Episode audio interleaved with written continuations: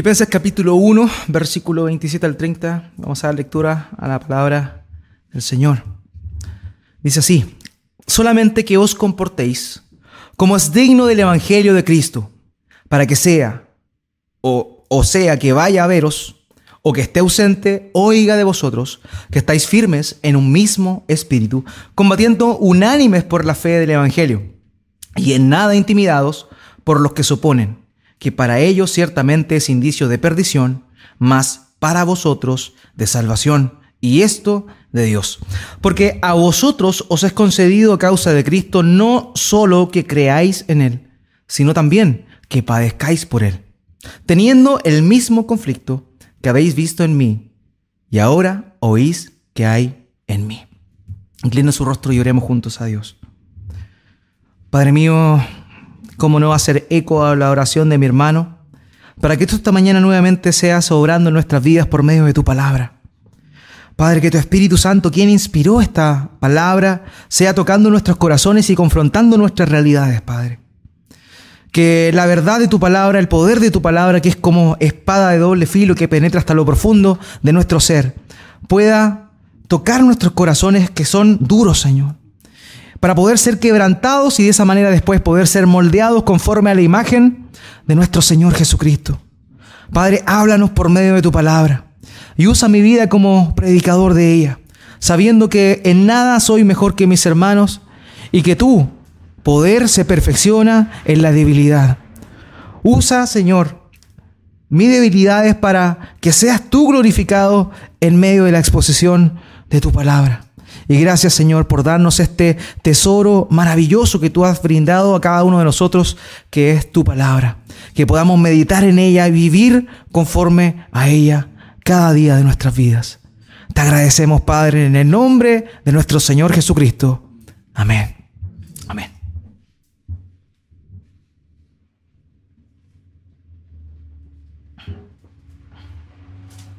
Cuando nosotros conocemos a una persona, que no es de por aquí. Es común que nosotros la relacionemos eh, o de alguna forma la, identificamos, la identifiquemos producto de cómo es la persona, cómo habla la persona, cómo se viste la persona. Si yo digo tango, bife chorizo, Malbec, Maradona, en sus mentes ya vino Argentina. Si yo digo samba, pentacampeón, Piriña y Pelé, ustedes dicen Brasil. Si yo digo cueca, chicha, curanto y bicampeón, Chile. Así es que nosotros podemos relacionar a las personas de alguna forma. Eh, de la manera en la cual ellos, eh, las culturas que tienen, la, forma en la cual ellos viven, en la forma en que ellos hablan, por su fisionomía incluso. No sé si ustedes van por la calle, eh, en el centro, y ven un local comercial que se llame El Rey de la Arepa ustedes pueden entender o asimilar que el dueño es colombiano o bien es venezolano, porque los venezolanos también comen arepa y son más ricas que las colombianas. Pero así nos damos cuenta que por medio de la comida, por medio de, la forma en la cual nosotros nos comportamos, vivimos, hablamos, nosotros podemos relacionar o unir, de alguna manera, hacernos una concepción de alguien. En esta sección, el apóstol Pablo está haciendo una transición, una transición en el informe primitivo que le estaba dando, lo primero que él hace, recuerden que era un informe a la iglesia, él cuenta su estado, dice que está en prisiones, dice que está gozoso, que se alegra, que a pesar de que haya persecución, a pesar de que hayan muchas cosas que eh, personas eh, que con una mala intención predican a Cristo, él se alegra porque el Evangelio está siendo predicado, ¿se acuerdan de aquello?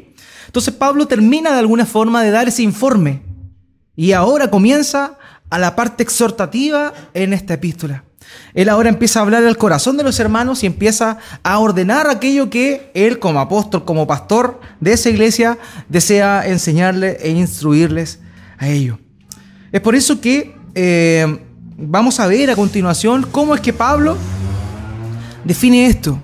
Y vamos a entender cómo aquello que le dije en primera instancia se relaciona con lo que Pablo verdaderamente trata de decirnos acá en esta sección. Obviamente es Dios por medio del Espíritu Santo hablándonos a cada uno de nosotros. Fíjense en el versículo 27. Dice, acompáñenme por favor en la lectura. Solamente que os comportéis como es digno del Evangelio de Cristo, para que sea, o que vaya a veros, o que esté ausente, oiga de vosotros que estáis firmes en un mismo espíritu, combatiendo unánimes por la fe del Evangelio. Pablo tenía la convicción de volver a ver a los hermanos. ¿Se acuerdan que anteriormente Pablo lo dice? Él dice que eh, sabe que por vuestras oraciones os seré concedido. Eso es lo que Pablo le está diciendo a los hermanos. Él tenía la convicción de que Dios le iba a dar la oportunidad, la posibilidad de nuevamente poder ir allá eh, donde los hermanos de Filipo y animarles. Y es por eso que ahora, ya sea que él vaya o no vaya, él está ordenando algo a los hermanos, está pidiéndole algo. Y lo que dice este mandamiento es el siguiente, fíjense en esto, dice, solamente que os comportéis como es digno del Evangelio. La expresión que se emplea aquí para, para decir comportéis aparece solamente dos veces en el Nuevo Testamento. Y la verdad es que más allá de un comportamiento común o correcto, lo que nos está hablando es del el comportamiento que un ciudadano de un lugar determinado tiene. Eso es lo que está diciendo Pablo acá. O sea, está diciendo que se comporten de acuerdo a la ciudadanía que ellos tienen. Aquellos que hemos sido salvados por Cristo, sabemos que nuestra ciudadanía no está aquí.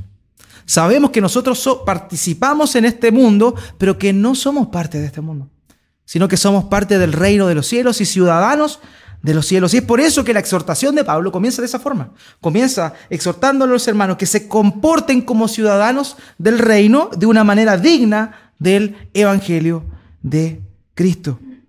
Ahora, ¿por qué es que Pablo le está diciendo esto? a los hermanos. Entendemos normalmente que el apóstol Pablo comúnmente emplea figuras para eh, ejemplíficas, para que la, gente entienda lo que le está diciendo. Es común encontrar eh, figuras como los atletas, más adelante vamos a ver que en Filipenses Pablo dice, yo me extiendo hacia adelante, el supremo me llevamiento y hace una figura como un atleta. Y también en otras oportunidades también el apóstol Pablo utiliza ciertas figuras para dar a entenderse de mejor manera que los hermanos pudiesen eh, entender de mejor forma lo que él les estaba enseñando. Pero en esta oportunidad él habla acerca de la ciudadanía. No sé si ustedes lo recuerdan, pero cuando hablamos la primera vez sobre la epístola a los filipenses y sobre quiénes eran los filipenses, yo les conté que Filipos era conocido por ser una ciudad cuya ciudadanía equivalía a la ciudadanía romana. En Filipos, después de la guerra, después que eh, el primer emperador eh, asume el mando, por así decirlo, después de eso muchos soldados retirados que habían participado en las batallas, se fueron retirados, jubilados a Filipos y se establecieron ahí. Entonces, por edicto del emperador, se dijo y se promulgó que cada persona que nacía en Filipos tenía automáticamente la ciudadanía romana. Y ser ciudadano romano implicaba muchas cosas, muchos privilegios, por así decirlo, pero a la vez también otras responsabilidades. Por ejemplo, no sé si recuerdan bien, pero en un momento cuando Pablo es eh, tomado preso, es azotado y él calla pero después cuando eh, lo van a sacar en libertad, él saca a relucir su ciudadanía romana, porque era imposible bajo los estándares romanos que pudiesen castigar o azotar a una persona si es que ésta era un ciudadano romano. Entonces, de alguna forma, la, ciudadanía romana tenía mucha validez. Pero esa figura de ciudadanía, los filipenses eran ciudadanos romanos, él la está empleando en esta oportunidad para decirles, ustedes sí son ciudadanos romanos, pero ustedes tienen otra ciudadanía que es más elevada que la ciudadanía romana. Ustedes tienen un estándar de vida mucho más elevado que el estándar de vida que los ciudadanos romanos tenían en aquella, época. Ustedes, le está diciendo, son ciudadanos del reino de los cielos. Y tienen una, una labor y una responsabilidad y privilegios también mucho más importantes que los que tiene un ciudadano romano, que era la última chupada del mate en aquel entonces. Todos añoraban, pagaban incluso por tener y acceder a la ciudadanía romana. Sin embargo, estas personas de Ciudad de Filipos tenían, tan solo por el hecho de vivir ahí, la ciudadanía romana intrínseca. Pero había algo mucho más importante que eso, que era que ellos ahora, habiendo estado en Cristo, eran ciudadanos del reino de los cielos. Ahora bien, entendiendo eso, lo que Pablo nos está diciendo acá le está diciendo a los hermanos de Filipos es que ellos deben comportarse como es digno del Evangelio de Cristo. Hermanos míos, tú, si has creído en Cristo, si tú has sido salvado por el Señor Jesús, tú, este mandamiento también es para ti. Este mandamiento de que tú eh, también eres ciudadano del cielo, pero a la vez tienes ciertas responsabilidades. Y debes comportarte de una forma determinada también. Eso es lo que Pablo está diciendo de alguna manera acá. Dice que ustedes se comporten como es digno del Evangelio. Y ese es el primer llamado que está haciendo acá. Ahora la pregunta que a nosotros se nos viene a la mente es cómo, es cómo vivía un ciudadano, eh, cómo debía vivir un ciudadano romano, o más allá de eso, cómo debe vivir un ciudadano del cielo. Y eso es lo que nos compete a nosotros. Hermanos míos, hemos sido rescatados de este mundo. Si hemos sido salvados, hemos sacado este, salido de este mundo por Dios, ¿cierto? Para que nosotros andemos en nueva vida. Hemos sido sacados de las tinieblas, como dice Pablo en los Efesios, a una luz admirable. Ese es lo, eso es el estándar, o ese es el llamado que Dios ha hecho a nosotros por medio de la salvación que Él nos ha regalado. Por eso, hermano, es que el llamado esta mañana que Dios nos hace por medio de su palabra es que ya nosotros no debemos andar como hemos, vivíamos antes. Ya no debemos hablar como hablábamos antes. Ya no nos deben gustar las cosas que nos gustaban antes. Ya no nos debe producir eh, placer eh, y también buscar o anhelar tener los propósitos que antes teníamos. Estando en Cristo nosotros estamos llamados a un llamamiento, valga la redundancia, superior a ese. Somos ciudadanos del reino de los cielos y como ciudadanos del reino de los cielos debemos vivir y comportarnos. Eso es lo que Pablo le está diciendo y exhortando a los hermanos aquí. Y también lo que el Señor, por medio de su Espíritu Santo, nos está diciendo esta mañana también a nosotros. Ahora bien, dice, compórtense como un ciudadano en el reino de los cielos. Pero ¿cómo debe vivir un ciudadano en el reino de los cielos? De alguna forma, en un contexto muy similar, el apóstol Pedro, en primera de Pedro capítulo 2, versículo 11, le dice esto a las iglesias. Amados, yo os ruego como a extranjeros y peregrinos que os abstengáis de los deseos carnales que batallan contra el alma. Extranjeros y peregrinos, pues eso es lo que somos. Ya no somos chilenos, es cierto. Alguno de aquí quizás es extranjero. Es extranjero desde su nacionalidad, perfecto. Pero si tú has sido salvado por Cristo Jesús, tú tienes una nacionalidad aún más importante que esa. Tú eres parte del reino de los cielos. Tú perteneces a ese reino y los estándares de ese reino debes vivir. Pero insisto, eso es para aquellos que han sido salvados. Porque hay dos reinos en este mundo, el reino de las tinieblas y el reino de la luz. El reino de Dios y el reino del príncipe de la potestad del aire. Si tú no estás en un reino, obviamente estás en el otro. Por eso lo que estamos hablando acá es un mandato que el apóstol Pablo está dándole a los hermanos que son cristianos, que conocen la verdad de Dios, a no ser igual que el resto, a no ser igual que antes. Fíjense que Pablo también le dice a los hermanos en Éfeso, en, la epístola a los Efesios capítulo 4, versículo 1 le dice, yo pues, preso en el Señor, os ruego que andéis como es digno de la vocación con que fuisteis llamados. Hermanos míos, debemos ser distintos. La definición más sencilla para hablar de santidad o más simple es ser distinto. Ser santo es ser distinto, ser apartado, distinto a lo, a lo, común, distinto a lo habitual. Y si nosotros hemos sido llamados y salvados por el Señor Jesucristo, ese es el llamado que Dios nos hace a nosotros. Ahora, es la verdad lamentable ver muchas veces la situación en la cual nuestra iglesia occidental se ve. Gilberto hablaba hace un rato antes de orar sobre los hermanos que se encuentran en el Medio Oriente y que están siendo perseguidos por causa del Evangelio. Y ellos viven realidades totalmente distintas a las que nosotros vivimos. Da vergüenza, la verdad, ver cómo somos nosotros en relación a los hermanos que viven allá, pero también a los hermanos cristianos que defendieron su fe a lo largo de la historia. Nosotros, yo ve, cada vez que leo la historia de la iglesia y veo la vida de hermanos que lucharon, que sufrieron, eh, realmente uno eh, da pena por uno mismo. Pero eso en vez de darnos autocompasión, lo que debe producir en nosotros es un deseo ferviente de volvernos a Cristo, de humillarnos delante de Él y de pedirle humildemente que Él cambie nuestras vidas, para que podamos de alguna forma ser como Cristo, porque ellos eran como Cristo. Ellos entregaron sus vidas. Ellos se entregaron al martirio muchas veces. Pero porque ellos sabían y entendieron verdaderamente que habían sido llamados de las tinieblas a la luz. Y eso es también para nosotros. Hoy es común ver en los autos de hermanos que son cristianos un pececito, ¿cierto? Muchos tenemos el pececito, yo lo tengo también. Pero porque el auto venía con el pececito. Pero para muchos es como un signo distintivo de decir soy cristiano y uno anda por la ciudad y ve un montón de vehículos con, eso, con ese signo del ictus que se llama.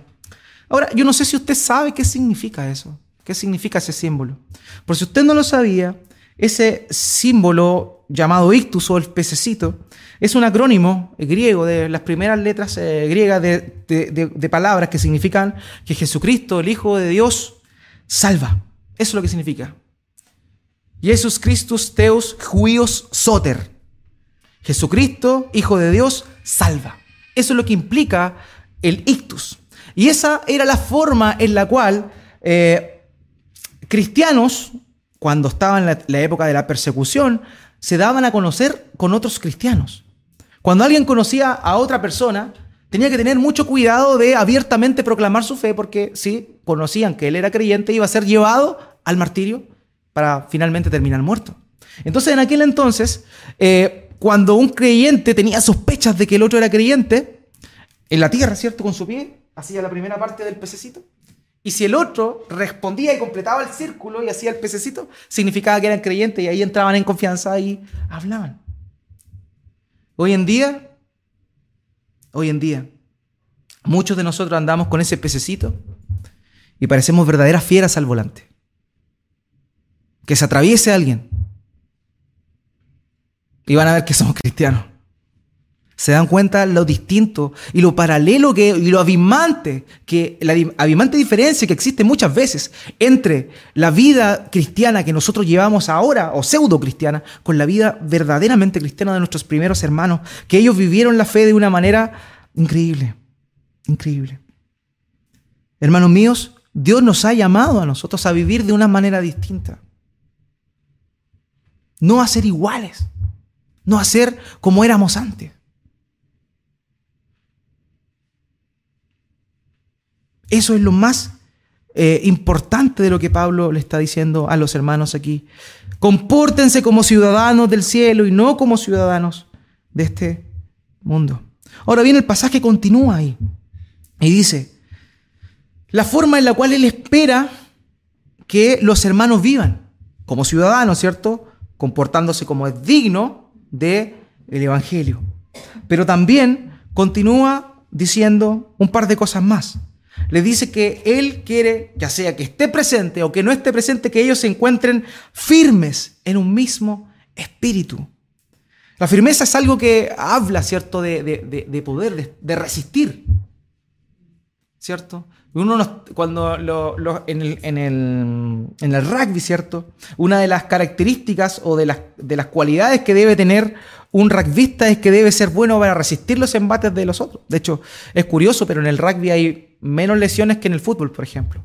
Porque la predisposición que tiene, el, obviamente las lesiones son más graves, quizás, pero la disposición que tiene el, deportista, el rugbyista, eh, siempre está preparado para que le peguen, entonces siempre está durito. ¿ya? Eso significa estar firme de alguna forma. Nosotros debemos estar firmes y lo que Pablo está diciendo aquí los hermanos que deben estar firmes, preparados para no dar, no atacar, sino para recibir. Y aquí dice esto, firmes en un mismo espíritu. La mejor manera de poder interpretar eso es decir que Pablo está diciéndole a los hermanos que deben estar firmes en un mismo propósito, en un mismo en un, mismo, en, un, mismo sentir, una misma meta, por así decirlo. Y de alguna manera esto lo que nos está hablando es de aquellos embates externos, de aquellos ataques externos que la iglesia tiene y que más adelante también en esta misma sección que hemos tomado el día de hoy, Pablo está hablando. Pablo está hablando.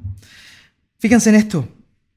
Después continúa y habla de la otra característica que debe deben tener los hermanos, que deben estar combatiendo unánimes por la fe del Evangelio.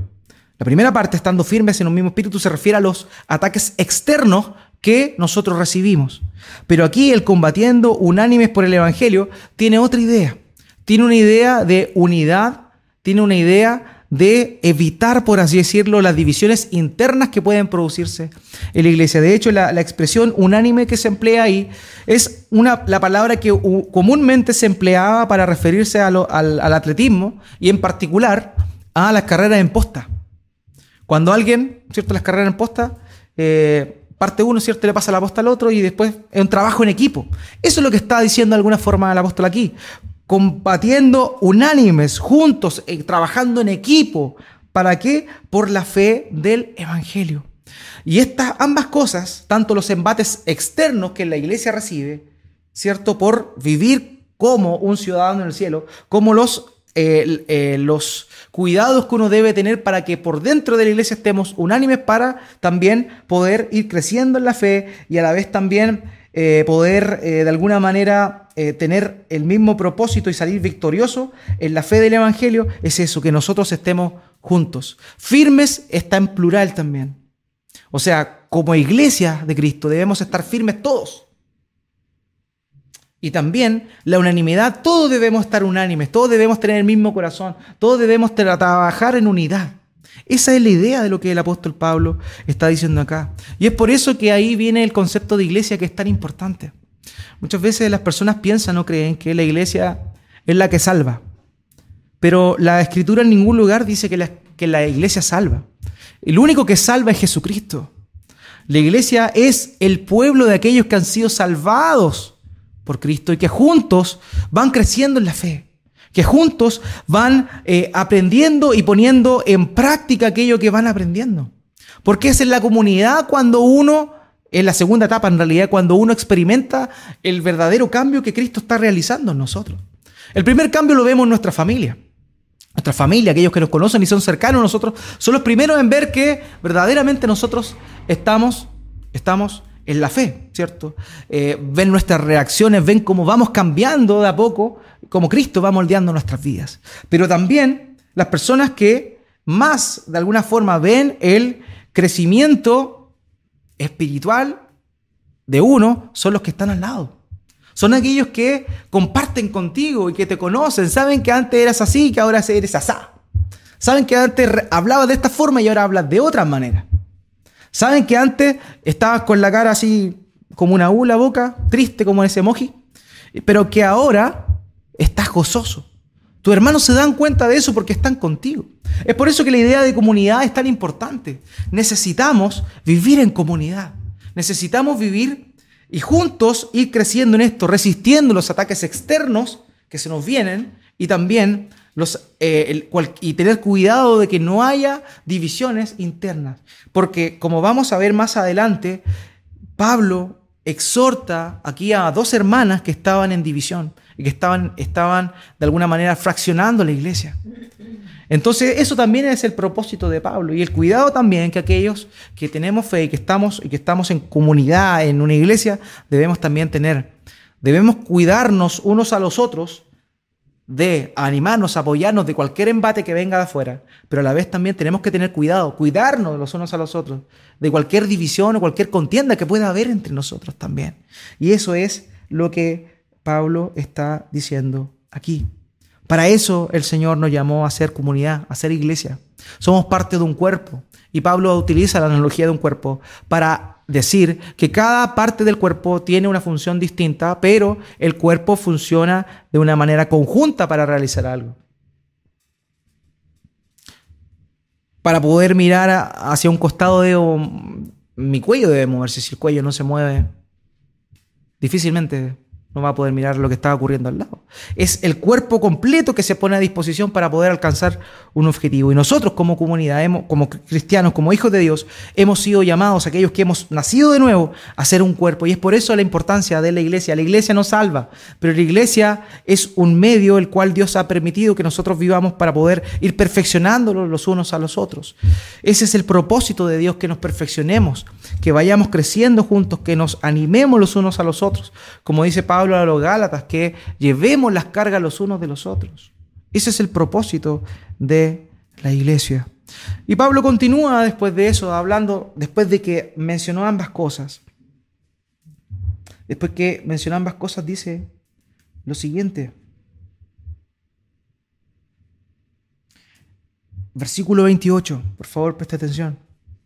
Y en nada intimidados por los que se oponen, que para ellos ciertamente es indicio de perdición, mas para vosotros de salvación, y esto de Dios.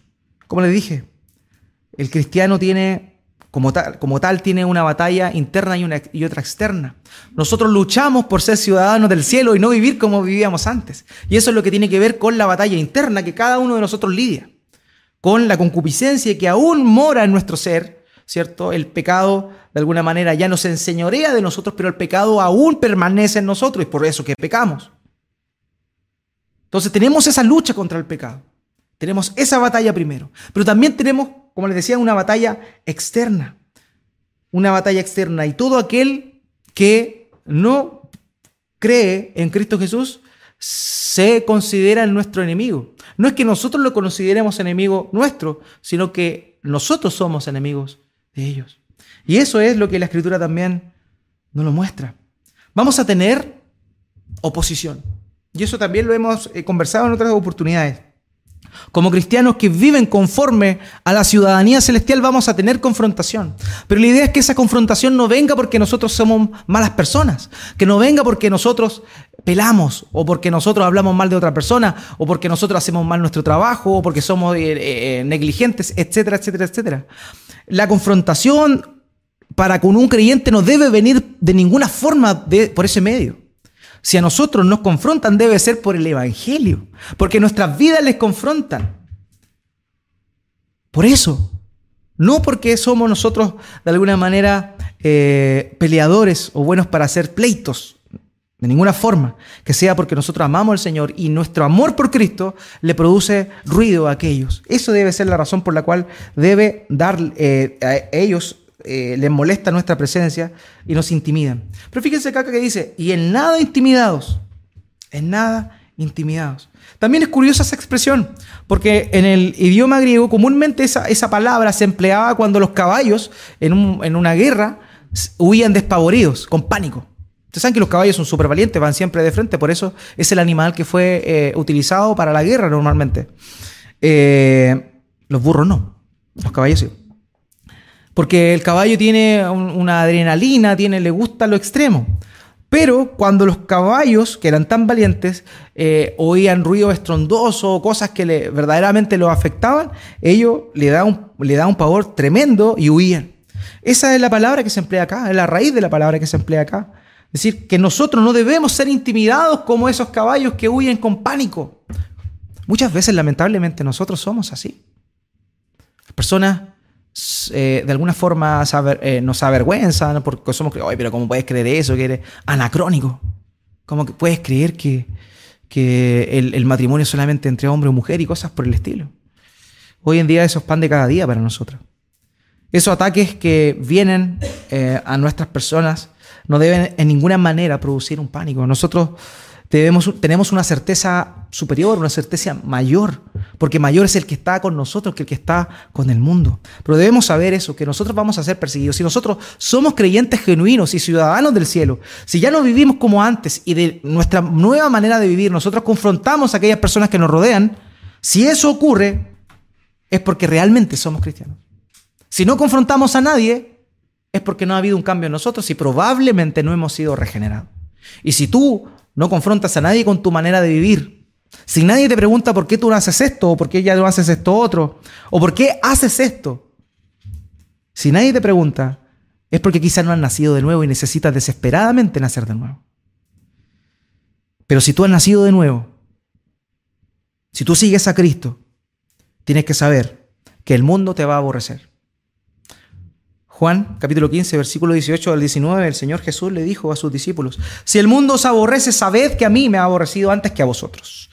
Si fuerais del mundo, el mundo amaría lo suyo. Pero porque no soy del mundo, antes yo os escogí del mundo, por eso el mundo os aborrece. El mundo nos aborrece. Hay personas que simpatizan con nosotros, sí. Pero hay otros que de cierta manera le producimos una, un choque. Y eso es porque hemos nacido de nuevo y porque nuestras realidades confrontan sus vidas. Esa es la razón por la cual ocurre, ocurre aquello. Así que, hermanos míos, estamos en una batalla. Pero la batalla no es una batalla en la cual nosotros vamos a atacar. Es una batalla en la cual nosotros nos defendemos, estando firmes, estando unánimes, estando juntos en esto. Y sabemos también, por lo que el apóstol dice acá, que no de ninguna forma debemos tener miedo, porque estas personas que se oponen, su oposición nada más demuestra, según lo que el mismo texto nos está diciendo acá, su estado de perdición. Y para nosotros, el hecho de ser perseguidos nos habla de alguna manera que tenemos el sello de Dios y que de esa forma hemos sido salvados por Cristo Jesús. De esa forma el versículo 29, el apóstol Pablo continúa. Acompáñame por favor, dice, porque a vosotros os es concedido a causa de Cristo, no solo que creáis en Él, sino que también, sino también que padezcáis por Él. No hay mayor honor para un cristiano, para un creyente, que padecer por causa de Cristo. Fíjense, no tan solo se nos ha concedido que creamos en Él. Por haber creído, ¿cierto? Nosotros sabemos que tenemos salvación.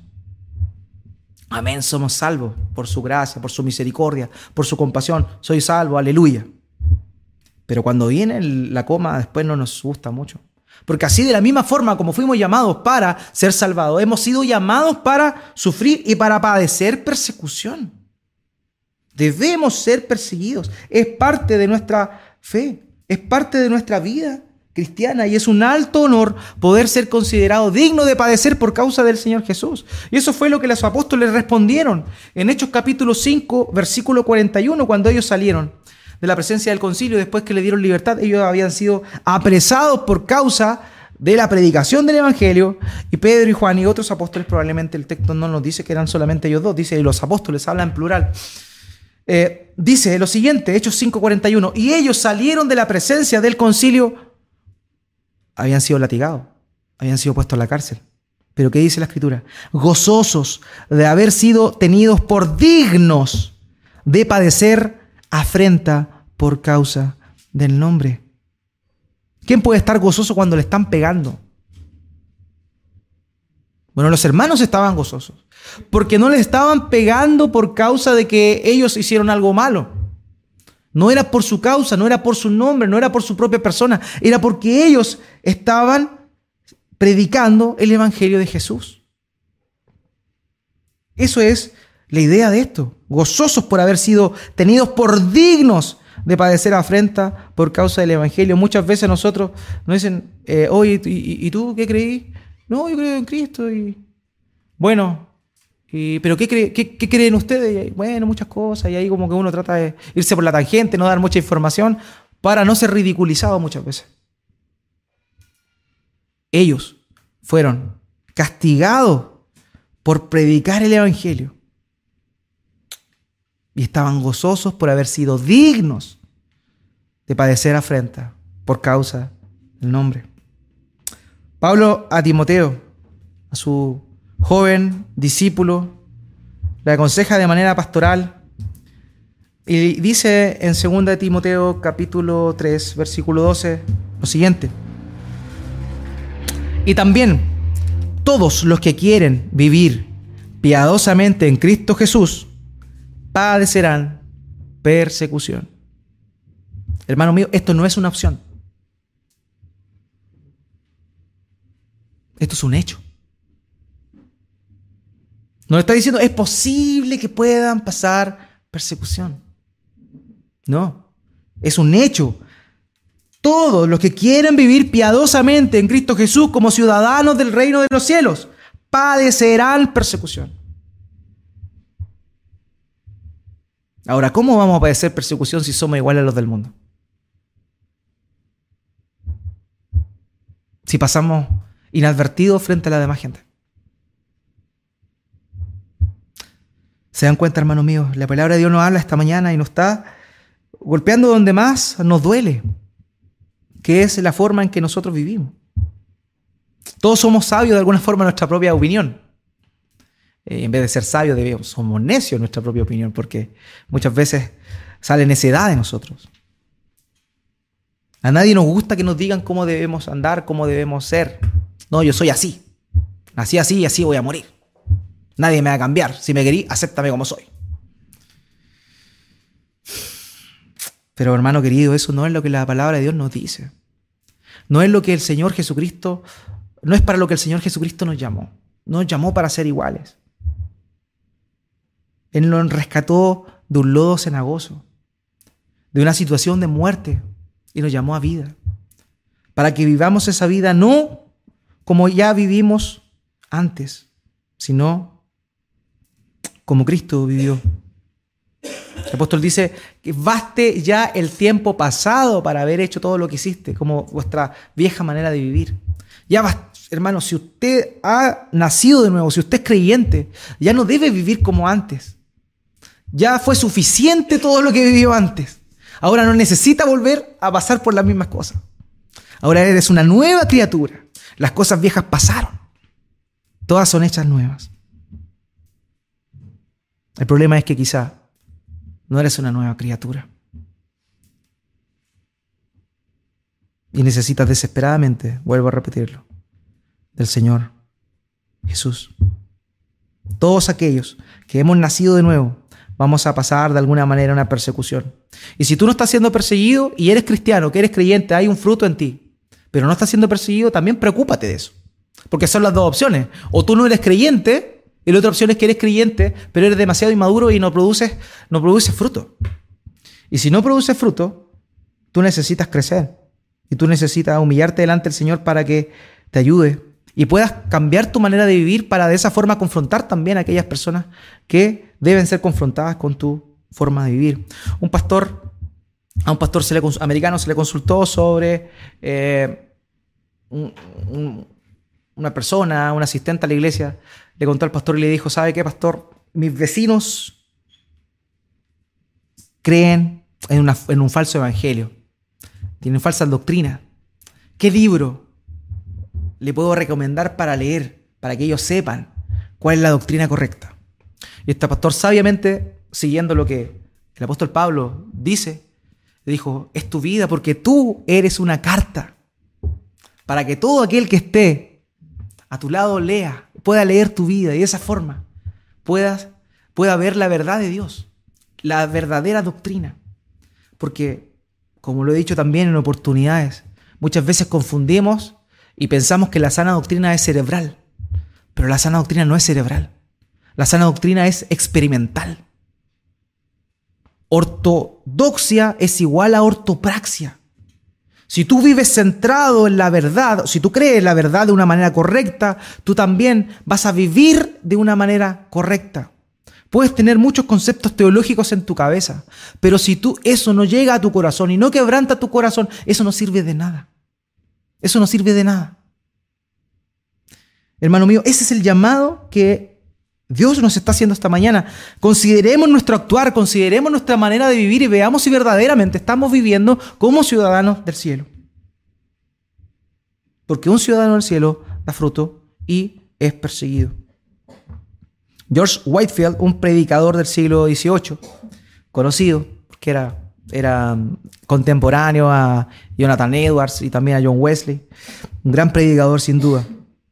Pero hoy día se le recuerda mucho a, ese hermano por, el poder de la predicación del Evangelio y cómo muchas personas eh, llegaron al conocimiento de la verdad. En aquel entonces, imagínense, en el 1700 y tanto, se reunían todos los días 10.000 personas distintas a oír el mensaje del Evangelio.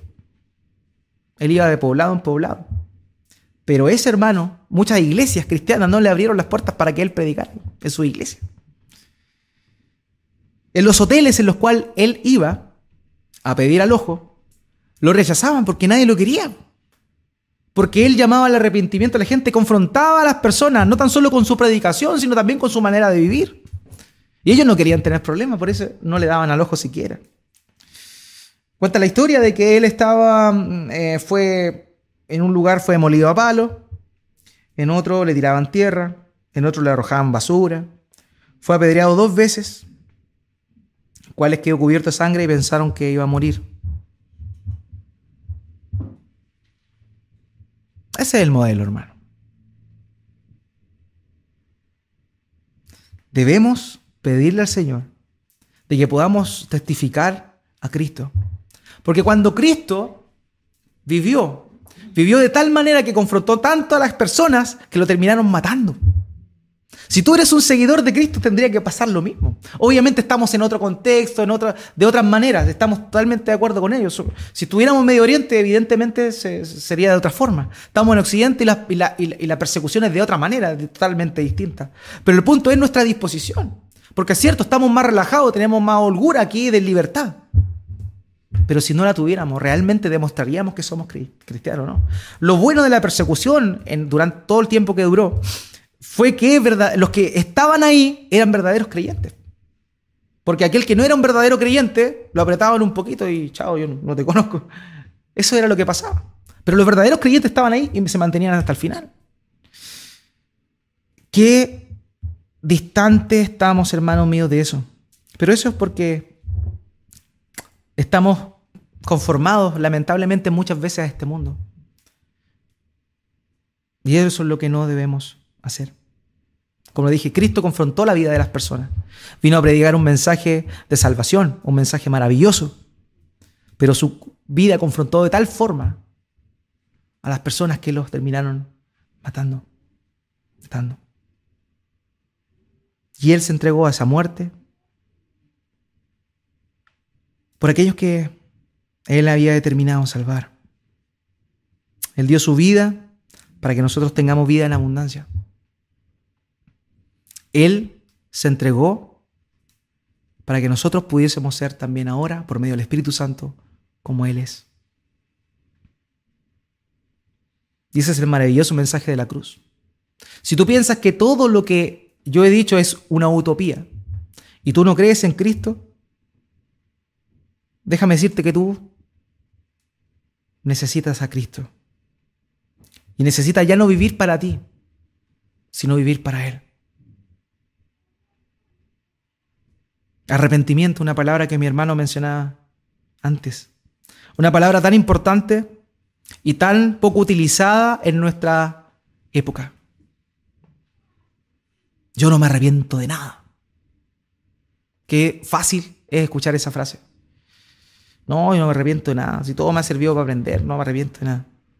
El llamado de Cristo es arrepentirnos, arrepentirnos de nuestra condición de pecado y volvernos a Él para ser como Él. Para eso Él se entregó por cada uno de nosotros. Incline su rostro y oremos a nuestro Padre.